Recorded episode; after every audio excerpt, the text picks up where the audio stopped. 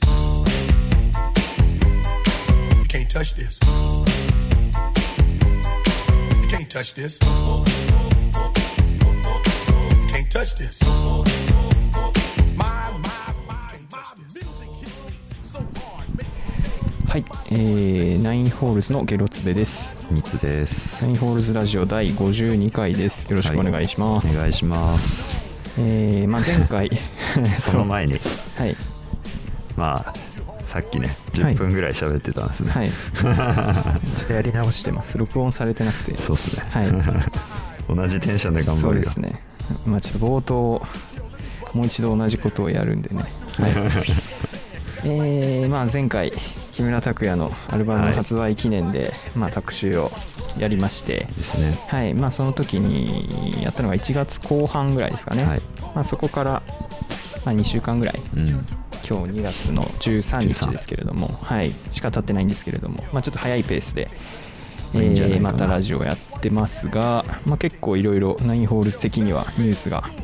ございまして多いですね、はいこの2週間でそうですねでまあちょっといろいろと最近あったニュースちょっとピックアップしてきましたので、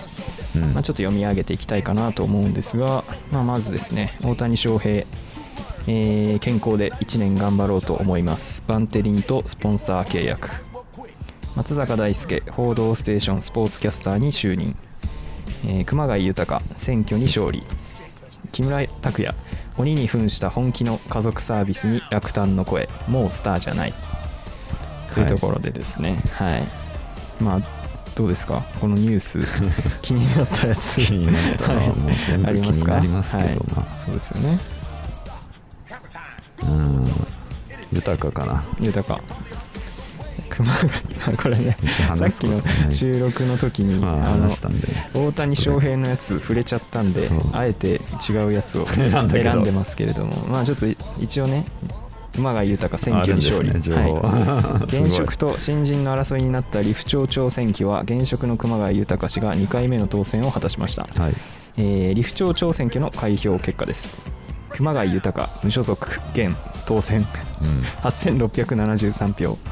えー、加納美代さんっていうんですかね、うん無所属新1528票圧倒的 じゃん俺知らなかったんだけどさ内容そんなにそうで差あっすたの、はい、現職の熊谷氏が、えー元衆議院議員の加納氏を抑えて2回目の当選を果たしました、熊谷氏は仙台市出身の46歳中学校の講師を経て これが三条中のこ三と条中ですかはい、平成22年の参議院選挙に自民党から立候補し1期務めましたうん平成28年の参議院選挙では落選しその後前回4年前の理府町長選挙に立候補し初当選していました選挙戦では、えー熊谷氏は将来の市政移行を目指し子育て政策を充実させるなど移住者を増やす取り組みを進めることや新型コロナで疲弊した地域経済の立て直しを訴えました投票率は35.26%で前回4年前よりも10.43パー43ポイント低くなり過去最低となりました熊谷氏は得票投票率について公開討論会もなく争点が見えづらい選挙だったことが投票率の低さに反映されたのではないかと述べました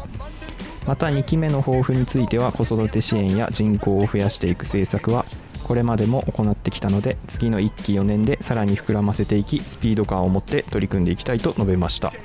ということですねへええー低いですよね 低いですね非常に前回4年前よりも10.43ポイント低くなるってす低くなりすぎでしょって思良うくんなでりすすよぎだね10%も下がってんのっていうちょっと衝撃で人すけ口どをね増やすような政策言ってるけそどう減ってるやん減ってる 投票は投票する人減っとるやんっていうね、関心持たれてないよそうですねまあでもリフこう市にしたいらしいですねみたいねうん町をリフ町ですけど今うんリフ市にしたいということでいいろろいいろろのこと分かってないけどうんやってるということですね。はまあ、圧倒的に圧倒的勝利でしたね圧倒的はいですね、まあ、正直そうだろうなとは思いましたけど、 まあね私はい話にならなかった、うん茶番ですねそうですね相当なんかねやらかしてない限りまあなねかなか現職の人を こう、ね、ポットでの新人が、そうね、うん、選挙で勝つっていうのはなかなか難しいところだと思いますけどね実績がありますよ、それこそねなんか本当に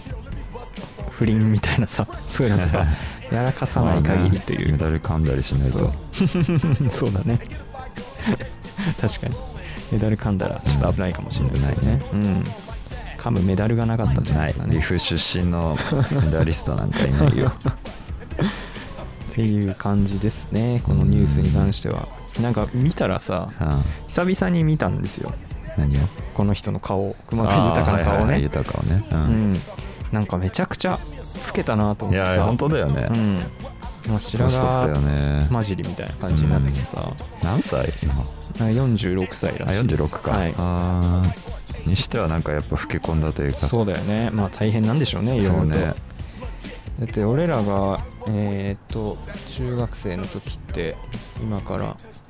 15年前とうんだかからだ30よね代そうだよねなんだろううん、俺あの講師をやってた時はそうそうそう30前後とかだった今全然白がある感じはしなかったけまあまあど、めちゃくちゃねなんか若いというかなんか普通のそうん、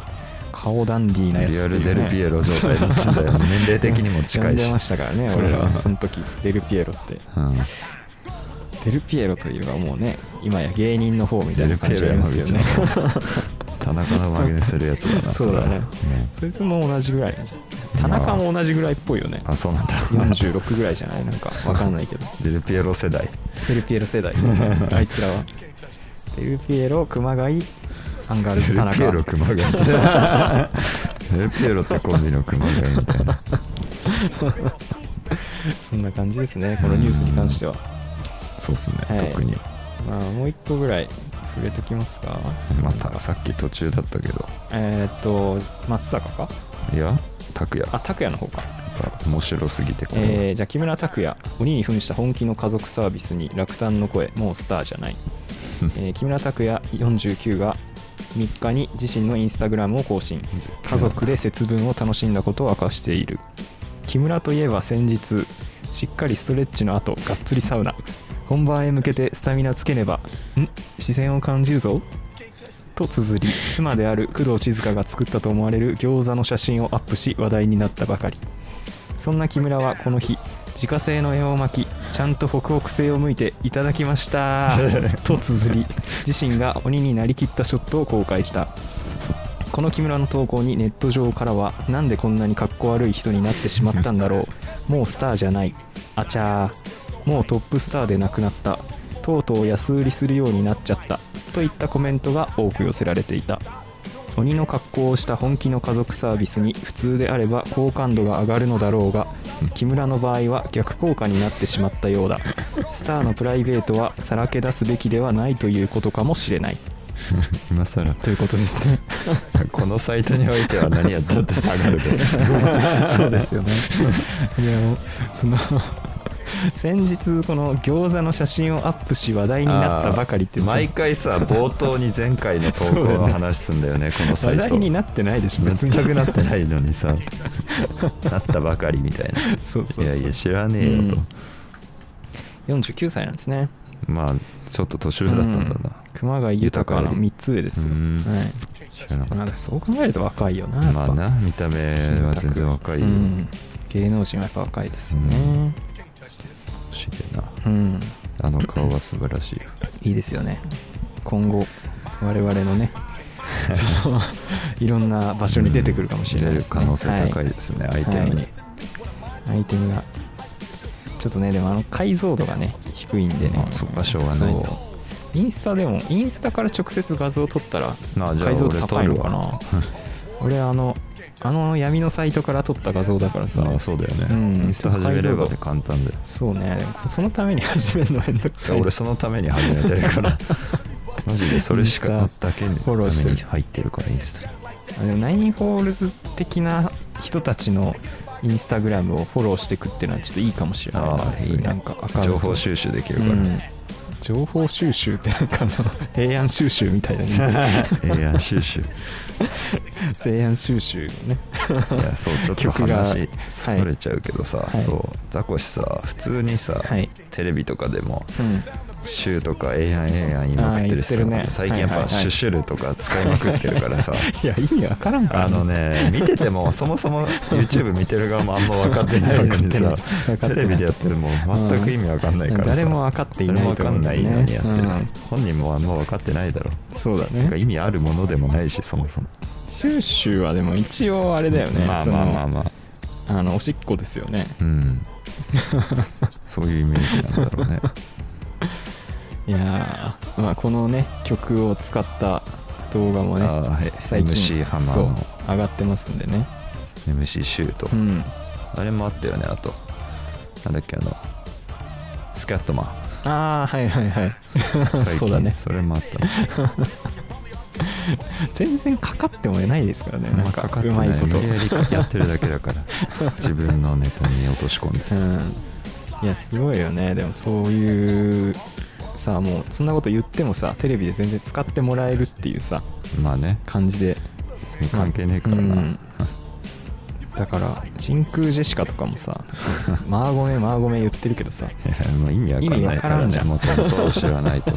あごめんわかんないからでも使われるっていうさやっぱ、まあ、TBS のね懐の広さですよね TBS ねお笑ういん曲だよね本当にそうですねお笑い曲です素晴らしいでよすよもはやうん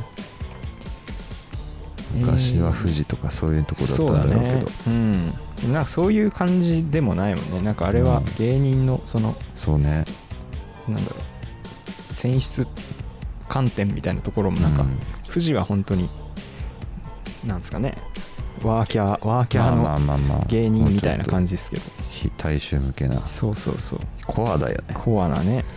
そういうチョイスしてる感じですよねインディーなチョイスですよ、まあそんな感じですかねそうですね最近のニュはい、最ース、近のニュースに関してはええ最近の近況って言ってもまあもうこの前うん、なんかありましたか、ねやったばっかりですからねなんかあったかなえー、この前ここ2週間じゃ別に特に変化はないしなそうですねまあはい俺は普通にマスターデュエル始めたよ程度あああの遊戯王のそう無料アだプからリいゲいけームどはいはいはい、まあ俺スイッチでやってんだけどさああスイッチでもできるんだあれできるうんいろんなプラットフォームでできるからああれそうなんだまあ、一番いいのは PC でうんやるのがいいんだけどあサークサクでそうなんだへえ Steam だっけはいあはれい、でやるのが一番いいっぽいんだけど違うんだうんなんかうーんやっぱ結構処理速度の違いはあるねあそもそものこうそう要そう求されるんですねうんスペックをぽいねあれ遊戯王って別のアプリゲームみたいなのもああのあるよねいわゆる通りがやってるあれだよあねあそうそうそうなんだっけ通りとかマスタージェール宮下とかばっかやってるからもう忘れちゃった、あっちの名前やってるやつあれとは何が違うんですかわかんないあっちやってないからあでも俺あっちちょっとだけやったな最初うーんあれでもね初期手札4枚だけとかなんあかちーょっとだけルール違ったりあするそうなんだ細かいことうんへええこのその新しく出たマスターデュエルは普通のあ完全に完全普通のに公式と同じ遊戯王なんだそう今出てるうんカードプールはあれだなあのまあカードうんオフィシャルカードゲームの紙の方のうんやつよりはちょっと半年ぐらいうん前のやつはいはいのまでのカードうんが使えるって感じそおーのレギュレーショなンるほどねとかもそう禁止制限もはいはいはい半年ぐらい前な遊戯王ってさなんか今、うんちょっとなんか違くないそのラッシュルーデルールっ結ていうやつ構ラッシュデュエルは分かんあないれはもう完全に別のなんでしょやつなんだああ、ぽいなねるほどラッシュデュエルは関係ないこれは今までの遊戯王は遊戯王でそうそあうるそんうだそうそうあラあッそうシなュんだデュエルはなんかまたよりライトな感じなんじゃないの、あー俺はそのルールは知らないラッシュサデュエクルはッと遊べるみたいな感じなんですかなねんじゃない、へえだから芦田愛菜さん CM 使ってたんでしょあそうな んだ CM やってんだなんかやってたようへなー気がする遊サク戯ッ王とできねますよみたいな全然最近の知らないいですやけどーなんかはねい、難しいちょ っと久しぶりにやったけどえそのカードとかはどうやって入手するんですかあ簡単にあのなんかジェムみたいな遊んでたらいろいろ入手あであきるもかららえてそれを使うっうてパックをパック購入して回収みしたていなみたいなああはいはいはい、まあ、全然無料でうんかなりあカそうードなんだ集ねめられるから、えー、なる面ほどなる白ほいどまあお金をかければ、まあ、すぐにこまあう,、そうなんじゃな買いうこともできるけど、まあ、一応無料でもそこそ全こ然遊べます遊べよると、普通に遊べる、はいまあ、最近のゲームってわりかしうん無料でもそうやって遊べるようなゲームも多いですもんね、オンライン対戦とか俺全然やってないけど、ただ収集してるだけ収集い や本当にあ収集ってる無意識だと収集と 収集ってますね知ってるんですね、うんえ面白いですよーあじゃあコンピューターと対戦してみたいなそういまうあそ感んじ、な感じ、はいはいはいリンク召喚とかをなるほどねうん覚えたからね、俺ああなんかもうまずフィールドが違うもん、うん、やっぱちょっとだけ、なるほどね、まあ、まだふわっとしか分かってないけどそれでも、はいはいはいはいでもさ昔のカードもうん活躍できるような環境になってるからいあろそうんななん今だはへえどんどんと全然全然知らないカードだけっていうわけでもじゃないなんいじだゃないじゃない関係やっぱなり見いたことあるカードは一応いると当然昔のを強化されるようにしてくれたりもコナミしてるからはいねはいはいいろいろとまあそこのバランス調整はねやはり必要なところですからね毎回毎回うん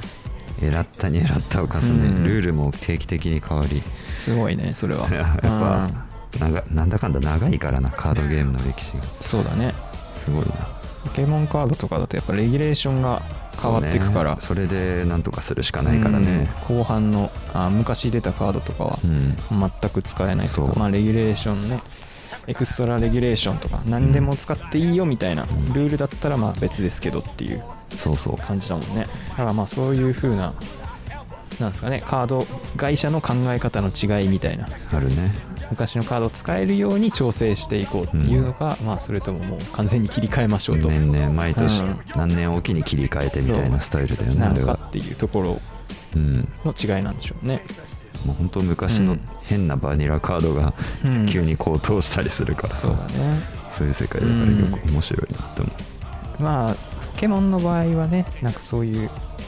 結構昔のカードでなんか急にめちゃくちゃ強いカードとかがあったりするから、うんなんか調整が大変そうっていうのはうまあねもしかしたららあんのかもしれないねドローとかすぐできちゃうし、うん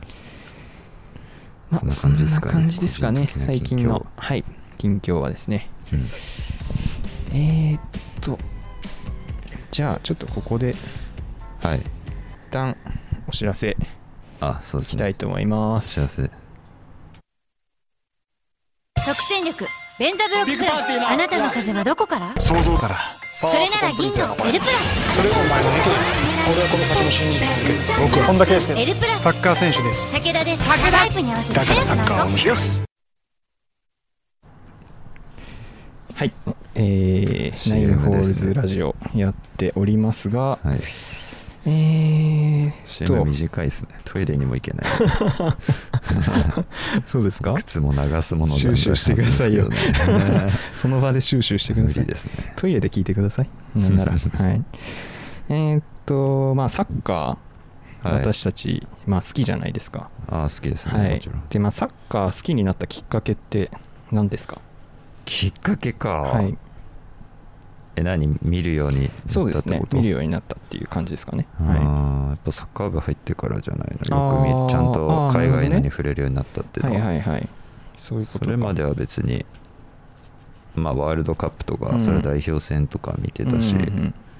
ああまあ本格的にっていうかまあきなっんだろかけう本当に本当にきっかけみたいなえー、なんだろうまあ覚えてない多分ワールドカップだと思うんですけどワールドカップか日本代表のどっちか日韓ワーそルのドカップ辺だと思うちっちゃい頃だからやっぱ、うんうんでまあ前後の代表戦というかまあまあ代表戦だねやワーっルドカぱップじゃあそうなるとに向けての俺うんその親善試合とかそこら辺で入ってったって絶対い代う表だわうんうん人がまあやっぱり我々の世代はやっぱり多いんじゃないかなというふうにクラブチームって認識あんま分かってなかったから、そうだねうん代表まあなんだろうな J リーグとかもなんかそうそんなによく分かってなかったって分いうかってなかったな感じうんかなとは思うんですけどまあ私もそうでうんなんか代表の試合日韓の前の代表の試合とかを見て、あなんかサッカー面白いなみたいなそうね思っていって、で日韓ワールドカップの、まあ、前ら辺とかでうんなんかいろいろ選手名鑑みたいなのとかあー買ったりとかしてあるねうんでなんか新聞とかにも載ってるね結構ついてきたんですよねしあの大会前なんつかいてくるよね昔のとそかもさうチーム紹介みたいなあるある各チームのなんかエースみたいなこいつみたいな注目選手とかねあるねでその選手についてのエピソード書いてあってみたいうなんのとかあってなんかそういうの好きで結構そこだけ切り取って集めてたりとかしたんですようでまあ選手名鑑とかもその買っててで選手名鑑の一番後ろのページにそのワールドカップに出れなかった選手あーはでいはめいっはいちゃいい選手いるからうんうんそのベストイレブンみたいなの載ってたんですよあるなでなんか結構そういうのってロマンじゃないですかなんまあかね大会出てないけど強いあいい選手いるんだみたいな、うん知らないからそんなこと全うん然そうねうん何も知らないで、えーなんか俺見た時に、まあ、日韓ワールドカップってまあオランダが出てないああそっかのでオオランダの選手が結構入ってて、うんでなんだっけかなまあウクライナのシェフチェンコとかあ出てなかったかはらいウクライナもそういえでオランダのファン・ニステルローイばうがんツートップだったかなその雑誌だと、で左サイドがギグスああそっかウェールズとかそういうねまそあうそマうイそうナーな国のそうそう一そう人二人いるスター選手みたいなそうそうそうそんな感じはいはいはいではい乗っててなんか俺それ見てなんかうわかっけえなみたいなそういうなんか知らな いけどうまい選手みたいそうなねいるんだみたいなうん思ってでマンマンチェスター・ユナイテッドって書いてあってああそれきっかけそなうんだそうそうでまあファン・ニッセル・ロイとかもファンマンチェスター・ユナイテッドだしえーマンチェスター・ユナイテッドってチームじゃめっちゃ強いんじゃないのみたいななるほどね思ってうんでその後になんかねえーっとイングランドうんあのー大輝がね大輝って小ああ学そ校うのねわか同るよ級生覚えのてる時によいた斎藤大輝でしそょうそうそう大輝が応援が好きだったんですよねああ書いてたねそう卒そうそ業う文集にも覚えてますでよ応援なんかまあ俺大輝と仲良かったから、うん俺も応援見てなんかめっちゃ足速っと思っ足て、速いからねこいつもめっちゃかっこいいなみた いな思ってでイングランドをなんか好きになってでまあうんイングランドにも当然マンチェスター・ユナイテッドの選手何人かいてうんまあその当時だとファーディナンドとか懐かしいなキ ャリー・ネビルとかまああとスコールズとかでまあそうねベッカムもいて代表勢そうがあマンチェスター・ユナイテッドってチームめっちゃ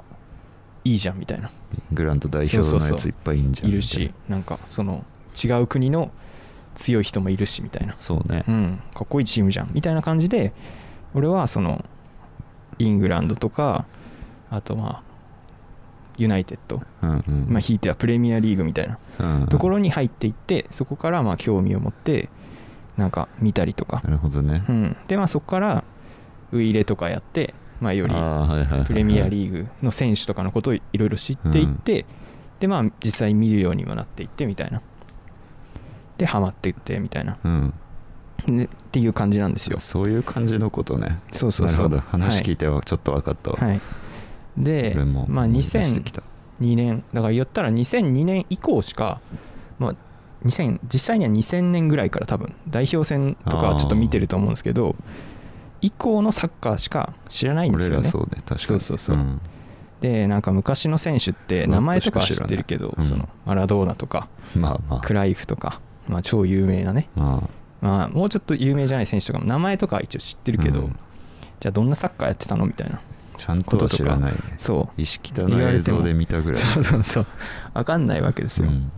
でなんかあの最近本を買ったんですよあらこの宣伝プレミアリーグサッ分カ厚いなー戦術進化論っていうね本を買って面白そうそうこれねた高いんです高そようだね見たいこれこれ3000円するんですよわあ高っ 適当に言ったうらん、でもまあ結構ちょあっとの軽くめくっていいですか、はいどうぞどうぞ話してていいよでまあベン・メイブリーがねあのダゾーンで解説やってるイングランド人の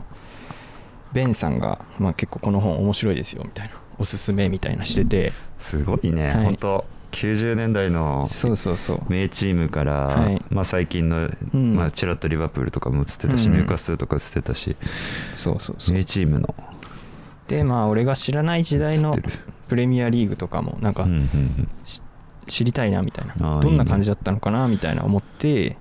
でまあ読んでるんですよね、へーまあ、これ結構やっぱ太いからまだ全然読み終えてなくて、うん、あなんか挟んでるけど、はいその辺まで、ああ半分ぐらいまで読んで、うんでまあ会社の休み時間とかにいいねこうちょこちょこ読んでるんですけどまあ、前プレミアリーグトークショーとかで、うんあのベンゲルがはい就はいはいはいは任いしてアあれーセナル面白いをねこういろいろ変えてうんアーセナルをこう強いチームにしていったみたいなうんニュースとか、インビニュンースとシいうブかル記ズ事まかでのうん道よね、やってましたけど、うんまあ、完全にそれこの内容の中に入ってて、だようんね、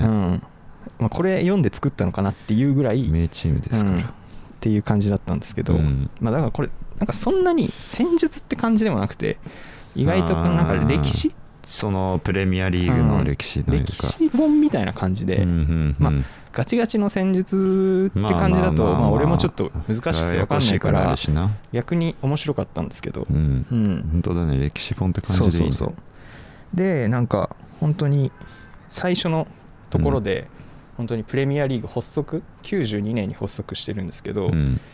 だからまあ俺が生まれた年ぐらいにプレミアリーグってプレミアリーグ自体はそうだよねそうそうそれまではまあイングランドリーグうんとしてやってたのがプレミアリーグっていうふうそうそにうスカイがその放映権みたいなうんうのをんうん買い取ってそこから名称も変更してうんうんプそうレだミアそリうーだグっていうふうに運営をしていくんですけどその92年まあじゃあなんでプレミアリーグって今こんなにこうさい世界最強のリーグみたいな感じではいはいあはいめちゃくちゃいい選手とかもいっぱい来て、まあ、お金もめちゃくちゃ投資されてるみたいなそ,、そうねんなすごいリーグになったのかみたいな話なんですよプレミアリーグってどうしてこうなったのかみたいなそういうのそのが話をしてるわけだ一から昔から順を追って歴史を紐解いてってるみたいうんうんうなん感じの本で、で一番その最初の最初にうんそのサッカーが変わったきっかけみたいな現代サッカーにつながってるきっかけみたいなのがうんバックパス禁止はあになった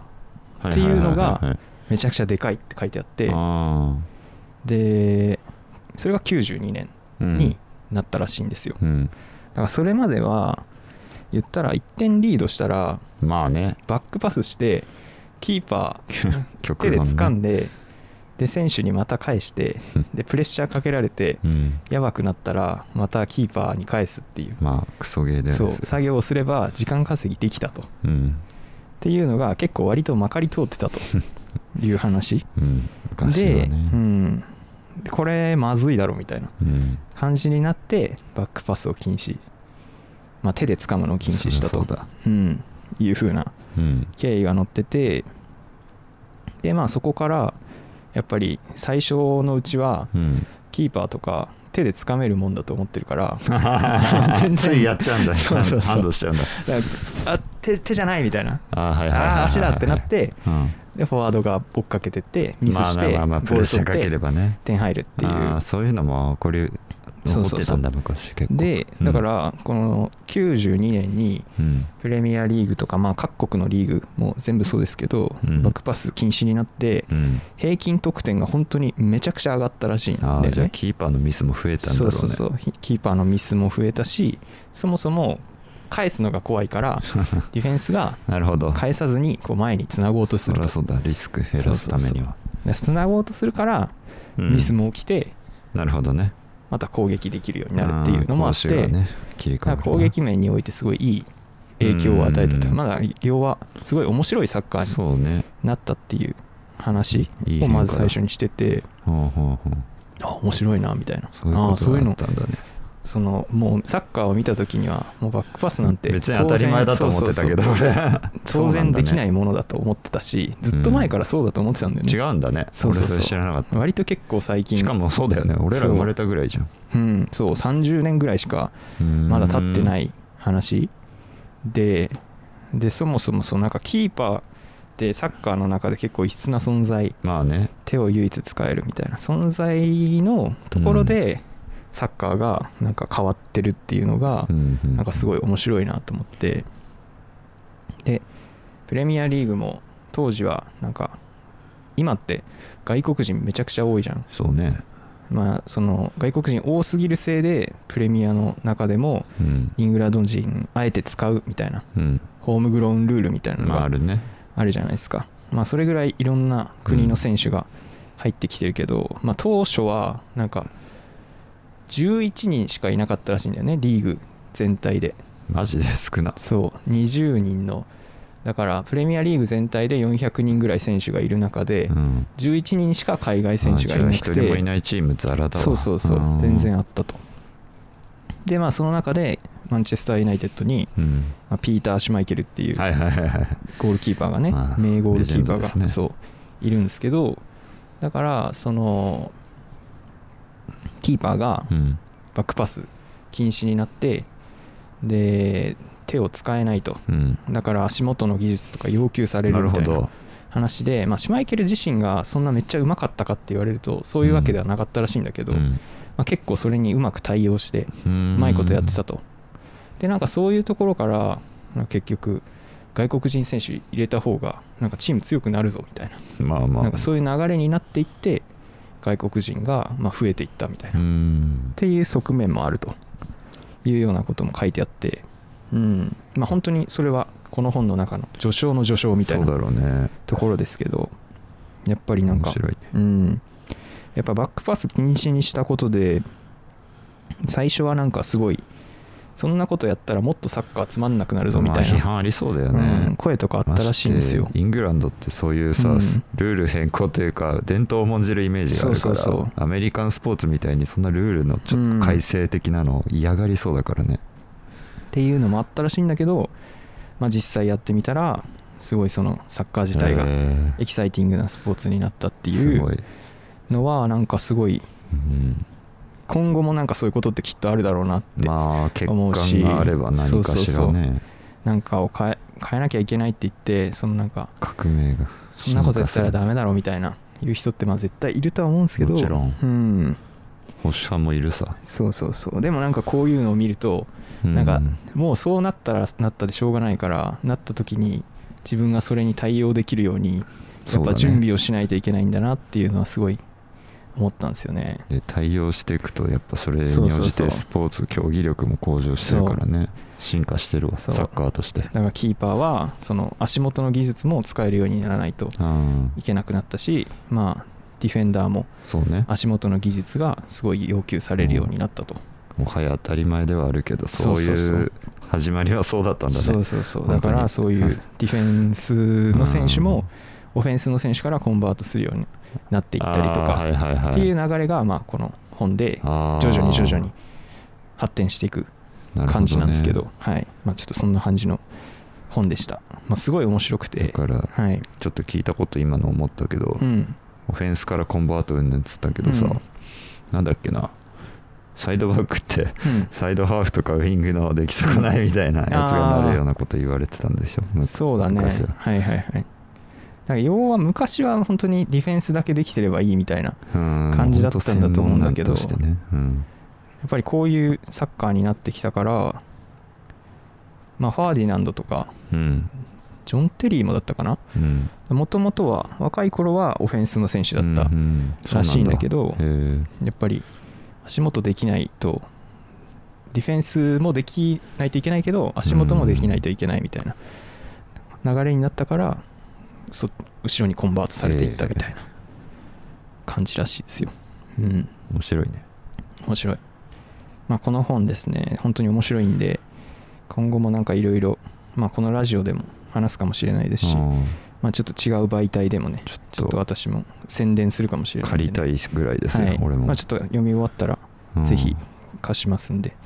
図読書んでみ館てほしいなとここはいいいね思います面白そう、はい素晴らしいなまあ、ちょっとそんな感じではいえーっと曲をあ一そう曲ですねそろそろ聴いていただきいたいなと思います何の曲ですかえーっと、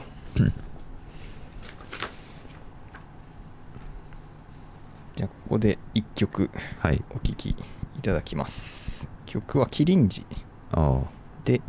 えーアルカディア」あはいという曲です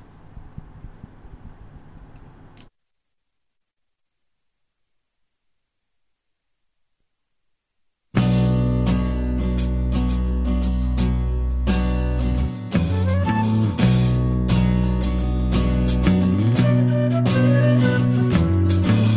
きむきら星響く靴底のブルースいて出る言葉は放たれて意味へ急ぐ光るやいなや消える空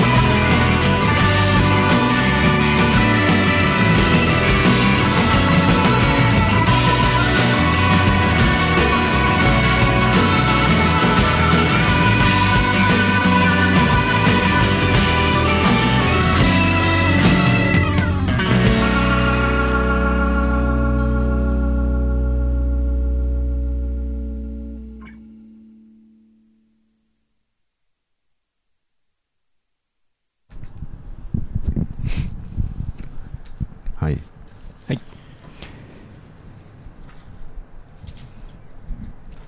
うん 何を話すこと俺あったかな最近のいい話ですかはい最近で言えばでもねはいまあさっき話しあさっきじゃないなまたスポーツになっちゃうけどいいはいまあ今オリンピックやってるじゃないですかやってますねオリンピック、はい冬のオリンピックさいろいろ見てて、うんなんかユニークなルールあるなっていうか最近の特になんだろう、新しい競技うん今大会から取り入れられた競技とか、まあ、前回大会の競技とか、うん面白い採点方法の競技あるなって思うん思ったのが2つあってはい1個がまずスノーボードのビッグエアってビわかッるグエアちょっとわかんないですビねッグエアわかんない、はいまあなんだろうねこう大きいジャンプ台があってはいはいはいこう上からこうまず滑ってきてあの、うんなんだろうそれそのジャンプ台に向かってこううん滑ってこう飛んで、うんまあ、飛んでる間にいろいろ回ったりだなんだしてただ着地するって言ったわけなんだけどあーはいはいはいまあ、一番確かおそらくうんこの競技が全スポーツの中でうん回転数多くなる競技だったかなあー5回転半とか6回転とかはいはいはい5回転半ぐらいがまあ普通なのかないやそ6の回転とハーかフ6回転半パイプとかよりもそのうんジャンプ台がこうな長んか長いし1個だけしかない1回しかないからそうまあそこに一発にかけるみたい本な当に1回のジャンプのみ感じなんだそうそうそうそう、はいはいはいハーフパイプみたいに何回もこう U の字になってるところを飛び続けるようなやつではなくて、ないんだはいはいはいそうそうあなるほの、どねスキージャンプみたいうにん本当に上からただ降りて、うんまああそこまで高くはないけど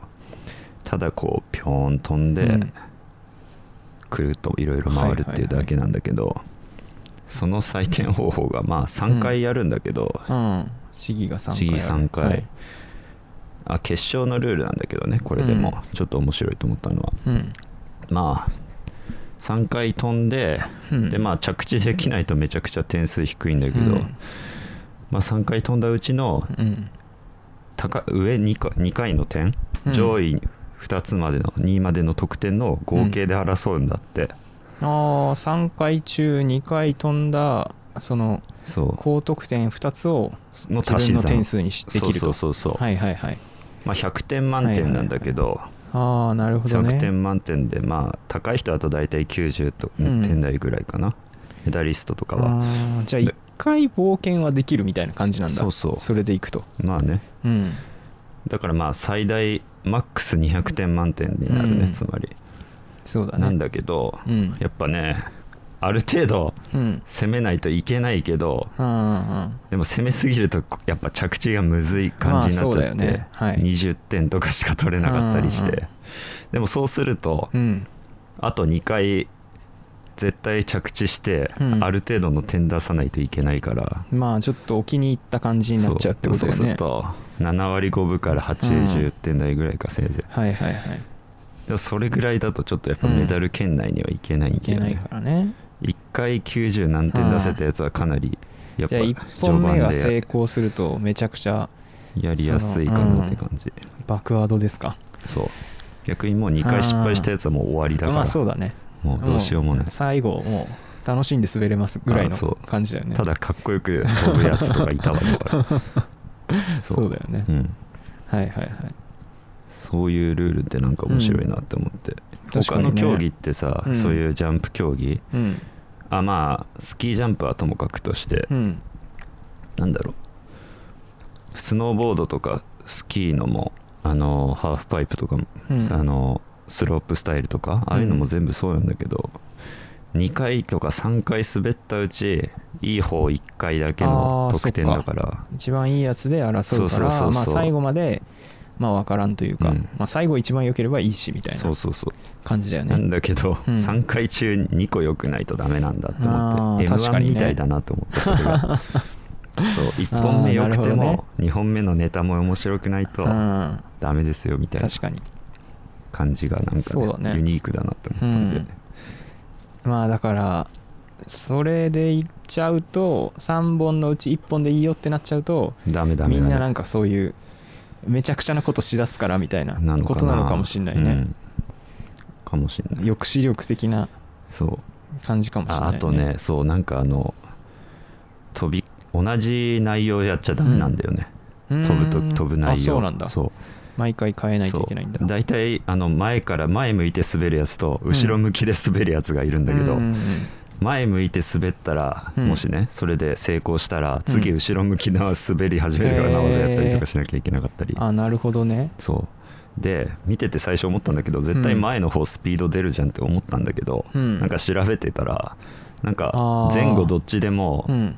なんか同じ速さになるようなボードになってるらしくてああでもまあそうあスノボじゃないかそそうれんスだキーか、うんスキーとかがなんかそうらしい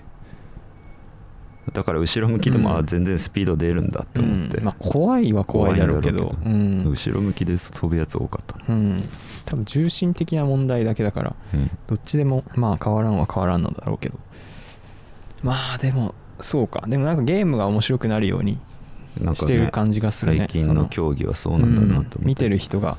そうよそうりそうそう楽しめるように最後まで分からんみたいなうん要素を残してる感じだねそううんそうそれで言うともう一個の競技、うんなんだろう昨日やってたけどさ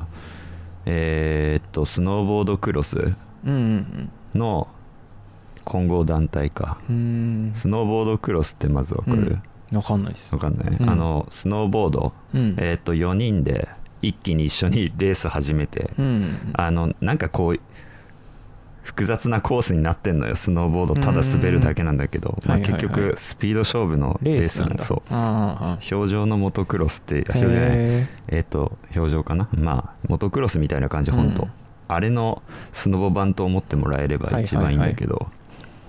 まあこう4人同時に滑り始めてーはいでまあカーブだったり山ぼこだったりいろいろ乗り越えてこうゴールしていくんだけど、ん下の方まで降りてそこそこ長いコース、うん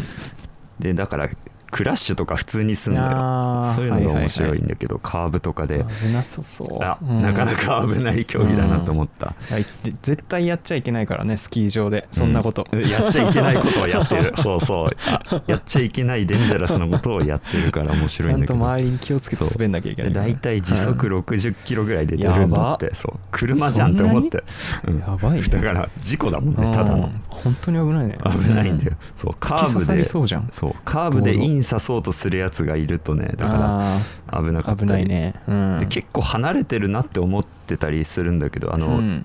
なんだろうなタイム早い順にこうビブスが色分けられてて、うんでいちえっ、とね赤緑青黄うのんビブスの順なんだけど、赤緑青黄そうあ赤が一番タイム早いやつパチンコの演出見てる はい まあ黄色が一番タイム遅くてはいはいでまあえそのビブスっていうのはどういうこと混合でリレーするときあいやにごめんってこ混と合の話じゃない普通のあ最初普通のはいはい4人でやる時のへーそれぞタイれムが入っ各てチームの4人自分の持ちタイムってことあそうそうそうそうああ今までの過去記録でいや早い予選やるんだよ一回ああ予選やった時のイタイムのそうビブスが着せさせられるのそねう予選は一人い一い人いただ滑んだよ、ああタイム取りみたいな感そうじでそやるうんだただタイム取るだけのけへえで決勝トーナメントなんだけどそれ、はいはいはい実はそうそれだけなんかトーナメント方式だからまた面白くへてー確かにね面白いね今までのタイムとか関係ないからああ一発勝負っていう、ね、一発勝負でただいやトなーんナかメぶンつトかでった当たっりとかしてそうそうそう遅いやつが勝てるみたいあなある可能性全然あもる全然ある後ろのやつラッキーみたいなうんうん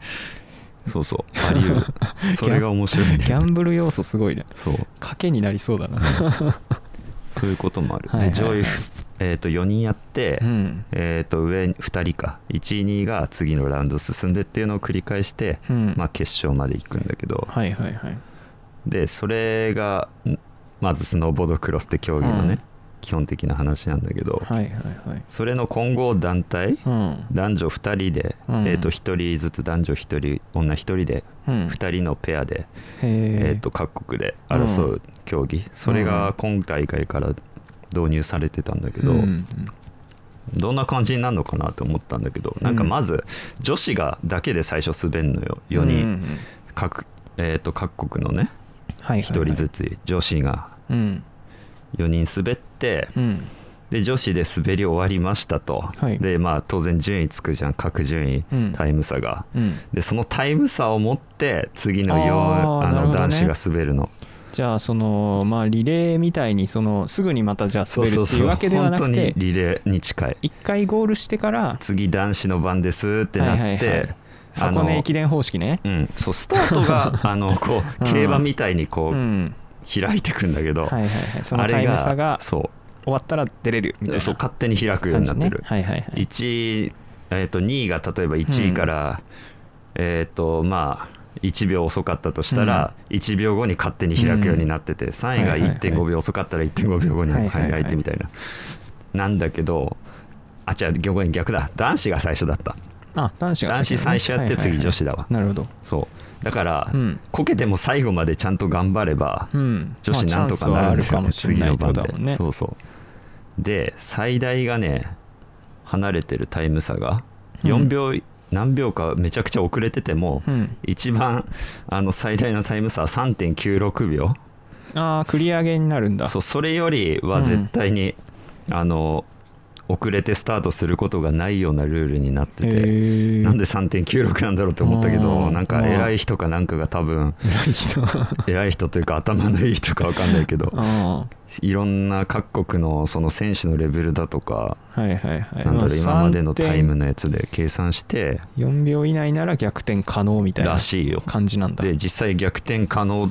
というかできてた4位の 人がへー最初めちゃくちゃ離れてんのにうん本当ねだんだんバンクとかカーあーブとかはいのはいはいコース取りうまくいけばあそうなんだじゃあ普通近にづいてくんだよミスってんじゃなくてそういうのの人の技術を入れる速さだけ入れでる追いつけるんだ追いつけるはあだけどなるほね追いついたりしてもやっぱうりんところどころそうボードが接触しそうになったりする危ない場面もいっぱいあるから、はいはいはいそこが面白いかなっていうへえだからそういうリレー方式なんだって思って、全然タイム差そんなあってもなんとかなる競技なんだっていうのがそれはあのなんか順番も面白いねだからそうね女子の方を後にしてるあんだってそいう う女子は後なんだよ男子のとこ責ろ任もでかいんだよ面白いし、うんでもなんか男子別にさいくら頑張っても4秒差しかつかないわけでしょ、まあ大体3.96秒うか、ん、っあていういくら頑張ってもというかいくら遅くなってもねそうそうそう、うんだからま最あ悪、めっちゃ早くゴールしたとしてもうん、後ろとそうね4秒ちょっとの差ぐらいしかつけられないいやかでらもめちゃくちゃある結んだよ実際それって局まあ女子の力でなんとかしようと思えばできるしみたいなうんできる感じもするから、なんか面白いね妙に均等性は一応取れてる、なんか男子を後ろに持ってきがちな感じがするんだけどさ逆だったそのスポーツ的な感じでいくとそれが面白いですね男子のタイムの差だからね、女子はうん面白いねそういうのあるんだへなえっていろんな競技があるんだないやいろんな競技あうる、ん、モーグルもさ、うん、一番最初初日にやってた競技かな確かうんうんそれ見てたんだけど、うんまあ始まったしとりあえず見るか程度の感じで、うんうんうんモーグルってただコブをこう降りてくだけの競技だと思ってたんだけど、コブ降りてなんかこうピョンって途軽中くで飛ぶね程ト度リッの、クをやるみたいなそうそう、うんもんだと思ってたけど、ん、あれ結構細かいんだなと思って芸術点じゃないけどへーコブのなんか滑る時のタあでーンもだなっんけなかは跳ねないようにした方がいいみたいななんかあるよね確あかーだとかうんこう足揃ってたりだとか、うんうんうんきちんとあと着地の時どうのこうのだとか、うんうんあとスピードあー早はいはいはいくゴールすれば速さとトリックと,、うんえー、とあとターン要はコブをクリアするうん綺麗さその3要素のまあいろんな得点で総合点総合点ではいはいはいやっていくんだけど、なんかそんな要素あったんだって思ってうんもうそれを知らなかった普通にこぶ滑って速さでやる程度なのかなああーと回転ぐらいなのかなと思ってたけ確どかにねあんま知らないことを知れたなってのは思ったかな、確かに今回のオリンピック見てて、そうね、まあ、まだまだありますけど、採点要素がねやっぱ冬は結構多いもんねうんだからなんでそんなことするんだろうなって俺は思ってたんだけど、まあうん今も思ってる節はあるんだけどうん、でもまあ結構その速さとかだけのルールになったらなんか普通に危ないんだろうなって思ってあだからあえてその芸術的な要素そうをそれもあるかもしれない残すことによってその選手のを守ってるあうんなんかスキージャンプのテレマーク姿勢ってはいはいあはいるじゃん、はいあれはもう完全に安全のためらしくてあーあのそう交互にやるやつなんか足このポーズを取ってうん着地ししたらうんポイントが加算されるそうだねみたいなやつあるじゃないですか、あれはだからあれがなくなるともう別に形どうでもいいからとりあえず距離伸ばせばいいじゃんってなっちゃって本当に危ないらしいからっていう意味でなんか取り入れてるらしくて、うんなんか個人的にはなんかもう飛距離全てみたいな感じの方が面白いじゃんって思ってるんだけど選手を守るまあっていそっうか目的がやっぱあるからあそういうの入れてんだなって思って、そうだよねまあちょっと納得したなっていうのは最近ありましたね距離だけだと多分高梨沙羅強いもんね、うんそうそうそだってテレマークとか飛型点がううんしょぼいんだっけな確かだしまあ高梨沙羅本当にそれで体格差とか多分めちゃくちあーゃそれもあるか出たりとかするだろうしねっ飛べる、うんただ距離出すだけだとね、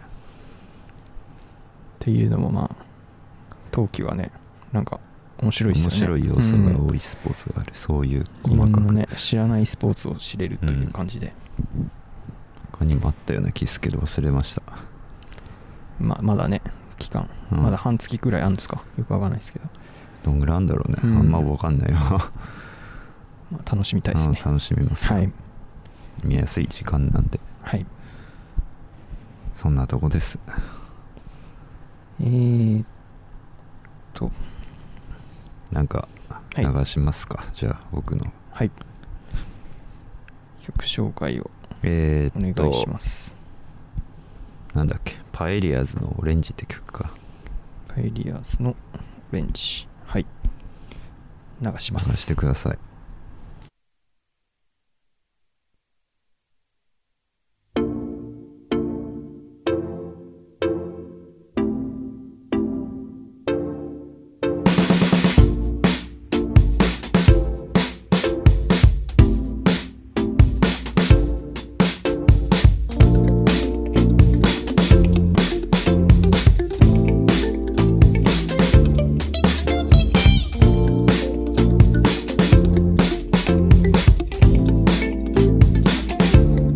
にわか雨が投げやりな夏のここの憂鬱を濡らした初めからないのに行き先をなくしたふりしてそれはそうと振り出しにも戻せない並び覚めてどうか振り返る季節も許して街路地が光る雨上がりほどいた髪が揺れる今ならどこへでも行けそうなくらい鮮やかな夕日が今日も水平線へと急いで大丈夫ここからまた深く長い夜を抱き合ってる「君の指に宿るぬくが」「髪からをつぶるしかさ」「いくつかの愛しさは時を越え残ると信じてる」「また」「君もいつか」まばゆさが影をまとうと気づいても絡み取られないように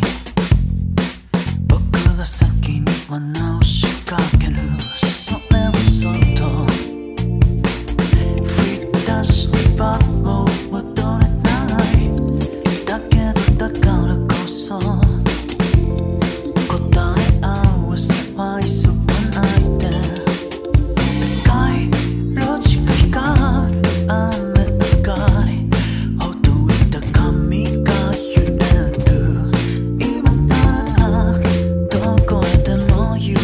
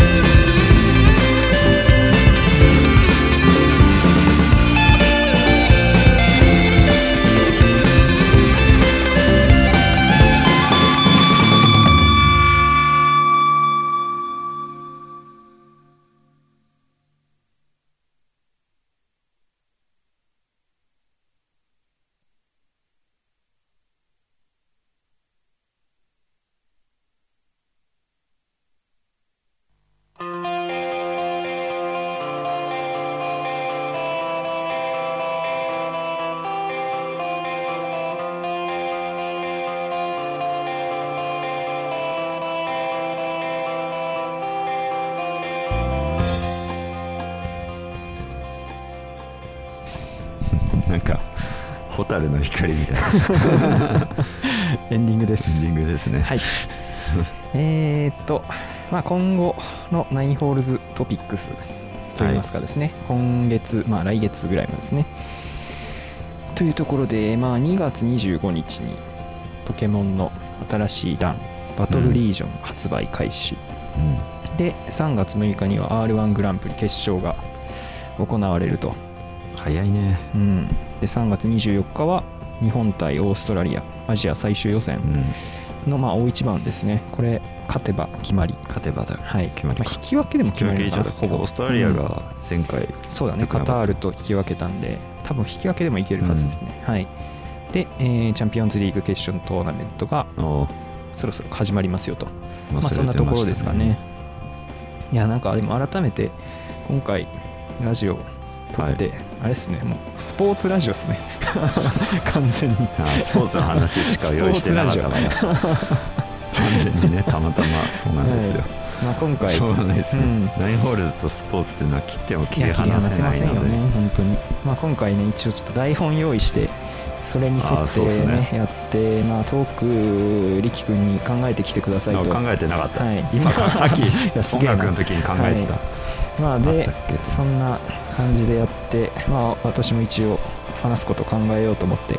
考えてきたんですけど、まあ、うん偶然にもね、スポーツの話っていうこ といや 俺は考えてなかったから、うん合わせたっていうでえっとまあどうですか今後のこのトピックスなんか気になるやつというか楽しみだなみたいなやつありますかいやー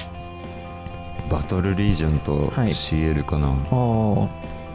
バトルリージョンは、まあ、結構なんかいや面白そうな楽しみなんですよ、うんめちゃくちゃ新しいねそのルールを持ったポケモンというか、ああはいはいはい、はい輝き色違いはいはいのやつですよね、んあのーデッキに1枚しか入れられないよっていうらしいねう新しいん、要それ素もながんかね面白いですよね V スタだーとかかも増えてくし、うんまたらそうだね V スターはまだ発表されてなあいでもかあられなのかなあのなんかなんだっけあれダークライとかあールカそリアとっかちのね構築済みデッキの方もね、うん落ちくずみだ同時に出るからでもまあパックの方でもね当然何かしら出るんじゃないかなっていう結構もうすぐなのにねあんま新しい何入ってるか知らないんだけど、情報公開されてないですね、うんまあ前回出てからそんなに経ってないからねいや早いよね、うんまだこの環境に慣れてないよ、だいぶ矢継ぎ早に出してくんなという